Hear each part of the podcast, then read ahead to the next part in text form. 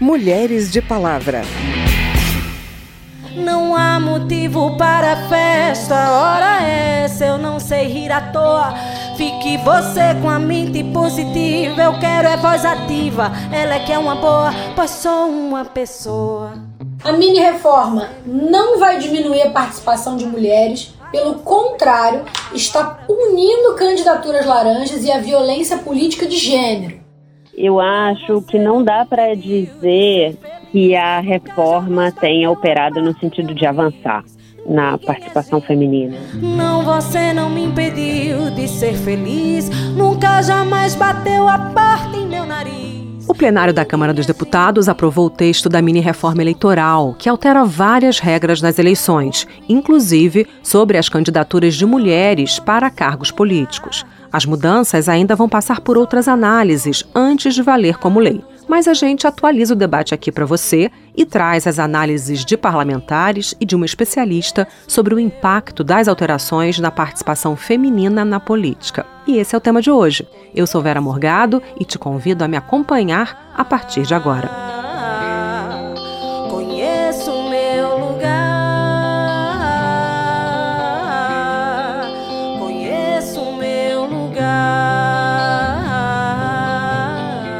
As novas regras eleitorais aprovadas no plenário agora em setembro seguiram para o Senado e precisam virar lei até o dia 6 de outubro para valer nas eleições municipais do ano que vem. O jornalista Márcio Aquilissardi, aqui da Rádio Câmara, questionou o relator da proposta sobre as mudanças que interessam as mulheres, como as regras que definem os recursos destinados às campanhas. Vamos ouvir o que diz o deputado Rubens Pereira Júnior, do PT do Maranhão.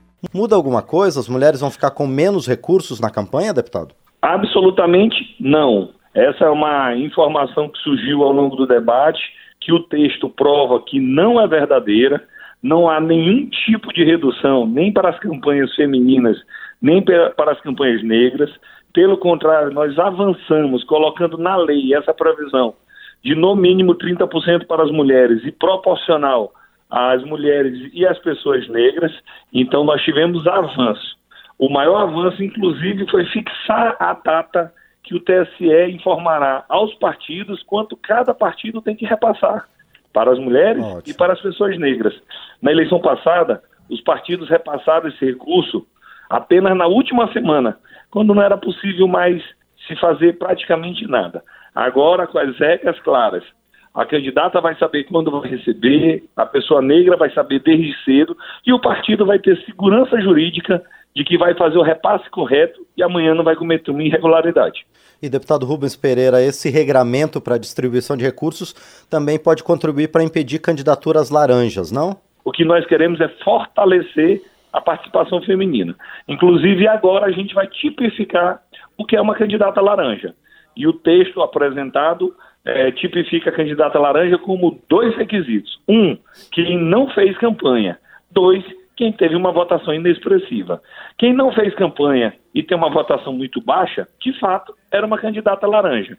E aí tem que ser punida a candidata, a chapa, os dirigentes partidários. Perfeito. Deputado, ainda sobre as candidaturas de mulheres, também tem uma mudança no, no parecer que estabelece que a cota de 30% cabe à federação e não a cada partido individualmente. Isso não pode enfraquecer as mulheres dentro de algumas legendas, deputado? Não, porque quem disputa a eleição é a federação. Então, quem tem que cumprir a cota e os percentuais é a federação. Então, isso é o óbvio, por isso que nós preferimos responder dessa forma. E, na prática, não haverá redução da participação feminina em nenhuma cidade, em nenhum estado, nem no país. As sugestões de mudança partiram de um grupo de trabalho que debateu o assunto com 23 especialistas em audiências públicas. Quem presidiu o GT foi uma deputada. Dani Cunha, do União Brasil do Rio de Janeiro, afirma que o foco sempre foi simplificar a legislação eleitoral e que existiu um consenso sobre os temas que deveriam ser abordados no projeto de lei. A deputada avaliou o texto final aprovado no plenário. Dani Cunha entende que houve benefícios para as mulheres e que a mini-reforma aumenta mecanismos de combate a fraudes e não reduz verbas de campanha. A mini-reforma não vai diminuir a participação de mulheres, pelo contrário, está punindo candidaturas laranjas e a violência política de gênero. A alteração da proporção ou repasses de valores para cotas femininas e negros, tanto que, tanto que as bancadas negras e femininas não fizeram nenhum destaque, dado que foram atendidas plenamente. Então não teve mudança na proporção ou no repasse dos valores para cotas femininas e negras. A deputada explica os dispositivos que definem o repasse de verbas para candidaturas de mulheres. Um deles passa a permitir propaganda conjunta com candidatos homens, mas não nas eleições proporcionais. A deputada Dani Cunha defende a nova regra e explica por quê. Então, por exemplo, uma candidata mulher, candidata mulher, colocou uma foto com um candidato homem no material de campanha dela. Sabe o que estava acontecendo com muitas dessas mulheres? Porque elas recebiam o fundo da proporção da cota de mulheres, elas estavam sendo impugnadas porque estavam dizendo que ela estava gastando, bancando candidatura masculina. Só que eles esqueceram de entender que existe uma pequena coisa chamada estratégia eleitoral. Então, por exemplo, se no meu caso eu quiser colocar uma foto do meu governador, porque eu entendo que para mim é importante para o meu eleitorado ver que eu apoio o ex-governador, eu não estou bancando a candidatura do governador, estou fazendo uma estratégia que me enaltece enquanto candidata. Então, esse ponto, é, esse é um ponto importante que estava sendo muito invalidado. Dani Cunha chama atenção ainda para as regras sobre a distribuição do tempo de propaganda das candidatas no rádio e na TV. Tem que ser proporcional e deve observar o percentual de mulheres e raça, respeitando um mínimo de 30%. E hoje muito acontece que essas mulheres elas não têm, elas não têm o controle é, da propaganda, elas não sabem dizer se porque elas não olharam o mapa de mídia, porque elas não tiveram acesso ao que de fato foi veiculado, ela só fica na expectativa do que foi veiculado. Então isso é errado. Tanto que, é, além de ter que olhar a distribuição do tempo, os TREs agora nesta nova lei deverão disponibilizar em suas páginas na internet as informações do tempo de propaganda gratuita reservado às candidaturas de mulheres e de pessoas negras. Desta maneira, confirmando no TSE, é mais um dispositivo de checagem que a candidata mulher ou candidato ou a negro pode oferir se estão lhe dando o tratamento conforme a lei. Apesar da avaliação positiva do relator da proposta e da presidente do grupo de trabalho que deu origem ao projeto, existem críticas ao texto. Eu ouvi a professora Lígia Fabres, da Escola de Direito da Fundação Getúlio Vargas. Do ponto de vista da participação feminina em cargos eletivos, a professora vê com preocupação as mudanças aprovadas. Lígia Fabres começa analisando as medidas de combate às candidaturas fictícias, conhecidas como candidaturas laranja tem alguns critérios que me parecem que é importante que haja, né, alguns critérios na lei, mas alguns critérios que ainda assim são um pouco mais amplos, como o fato, né, para configurar a candidatura fictícia, que não tenha havido esforços de campanha e que é, a, a, votação não tenha sido compatível com alguém que tivesse feito esforços de campanha. Me parece que depois isso vai ser uma tarefa dos tribunais eleitorais, né, de precisar quais são esses parâmetros, por exemplo, para definir o que são esforços de campanha que têm que estar configurados ou não. O projeto também prevê a possibilidade de desistência das candidaturas de mulheres sem que os partidos tenham que readequar os seus percentuais é, de, é, entre mulheres e homens. Né? Então, acho que isso é uma, uma outra preocupação, porque isso pode fazer com que é, candidaturas fictícias sejam lançadas inicialmente e contabilizadas para os percentuais de, de homens e mulheres pelo Tribunal Superior Eleitoral e, no entanto, é, haja os, os, próprios partidos é, coloquem é, um, essas candidaturas como candidaturas de pessoas que desistiram quando, na verdade, elas eram uma fraude. Então, é, se de um lado é importante ter parâmetros, do outro, a própria lei prever um mecanismo de saída para que os partidos possam fazer candidaturas fictícias e não sejam alcançados pela punição. O texto diz que as cotas de gênero deverão ser cumpridas a partir de agora pela federação como um todo e não por partido individualmente. Então, queria que você fizesse uhum. uma análise sobre isso em relação ao impacto de eleição de mulheres. Essa é outra medida que, que é preocupante, porque ela ela busca de alguma forma legitimar é, as cotas, né, ou, ou ver, uma, coloca como legítima uma visão da, do percentual mínimo de mulheres na prática como uma coisa que é barganhada e negociada entre a, a, federação, entre os partidos que compõem a federação, e não como algo que todos os partidos devem cumprir. Né? Então, é, isso me parece que prejudica a nossa possibilidade de impulsionar novos quadros femininos que possam vir a integrar a política, inclusive para além dos 30%.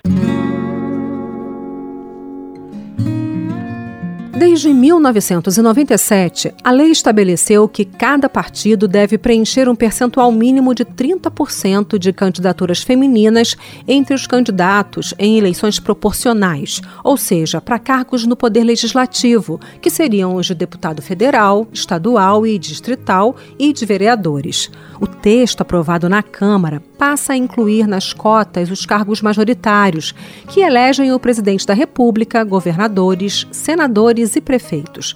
Eu perguntei para a professora Lígia como essa mudança pode afetar a eleição de deputadas. Se de um lado, é claro, a, a candidatura majoritária ela projeta o nome de uma, uma mulher ou de um homem que estão disputando esse cargo. De outro, ele é um esforço concentrado e a gente tem visto na prática que isso tem sido utilizado para colocar as mulheres como vice de uma chapa em que o homem é o cabeça de chapa, né, por assim dizer, então, ela fica numa posição subalterna, né, de menor visibilidade, e, no entanto, se justifica a utilização de recursos financeiros e de tempo de propaganda como algo que beneficia essa mulher, ou uma dobradinha que também beneficiaria a mulher, em prejuízo uh, de candidaturas do legislativo. Esse dinheiro reservado para campanhas femininas, diz o texto aprovado na Câmara, poderá custear despesas comuns com outros candidatos, desde que haja isso que você mencionou, benefício para a candidatura feminina. Esse é um outro aspecto, né, que há, sobre o qual há alguma controvérsia, há algumas mulheres, inclusive, que estão na política e que defendem isso como uma medida que possibilita, possibilitaria a construção de alianças. Definir esse critério justamente é muito difícil e isso pode ser, me parece que é uma porta é, de difícil controle para o escoamento desses recursos que deveriam ficar exclusivamente para a utilização e impulsionamento de candidaturas de mulheres, para uma utilização é, irregular ou cuja irregularidade é difícil de se caracterizar por candidatos homens. Uma parte da mini-reforma estende para as pré-candidatas e candidatas as medidas protetivas previstas na lei sobre violência de gênero e que já alcançavam as titulares de mandato. Várias pesquisas apontam que esse é um dos principais problemas que afastam as mulheres da política. Essa mudança é uma das poucas mudanças, alterações que a gente teve que são bem-vindas. Todas as violências que uma mulher pré-candidata e candidata é, sofria não estavam, uh, pelo tipo da lei, configuradas como violência política contra a mulher, então era muito restrito. É, mas eu acho também que é a gente precisa tomar um tempo para fazer um debate mais profundo para a reformulação dessa, dessa lei, né, da lei que configura o crime de violência política contra a mulher. A gente tem esse avanço que é é, prevê a possibilidade de utilização de recursos do fundo partidário para garantir a segurança Me parece que a gente, a, a, nossa lei ainda é muito insuficiente e muito tímida. Não, você não me impediu de ser feliz, nunca jamais bateu a porta em meu nariz. E esse foi o Mulheres de Palavra. Nesse programa a gente ouviu Conheço o Meu Lugar, do Belchior, na voz da Gabi da Pele Preta. A produção foi de Cristiane Baker e Lucélia Cristina. Trabalhos técnicos Leandro Gregorini. Reportagem Márcio Aquiles Sardi. Também na reportagem e edição desse programa, eu, Vera Morgado, agradeço a sua audiência. Se você quer sugerir um tema pra gente, o e-mail é radio@câmara.leg.br e o WhatsApp é 61 99978 9080. O Mulheres de Palavra é produzido pela Rádio Câmara e transmitido pelas rádios parceiras em todo o Brasil, como a Rádio Litoral FM de Maceió, Alagoas. Para conferir outras edições do programa, vai lá no site radio.câmara.leg.br ou no seu agregador de podcast preferido. Tchau, até a próxima. Mulheres de Palavra.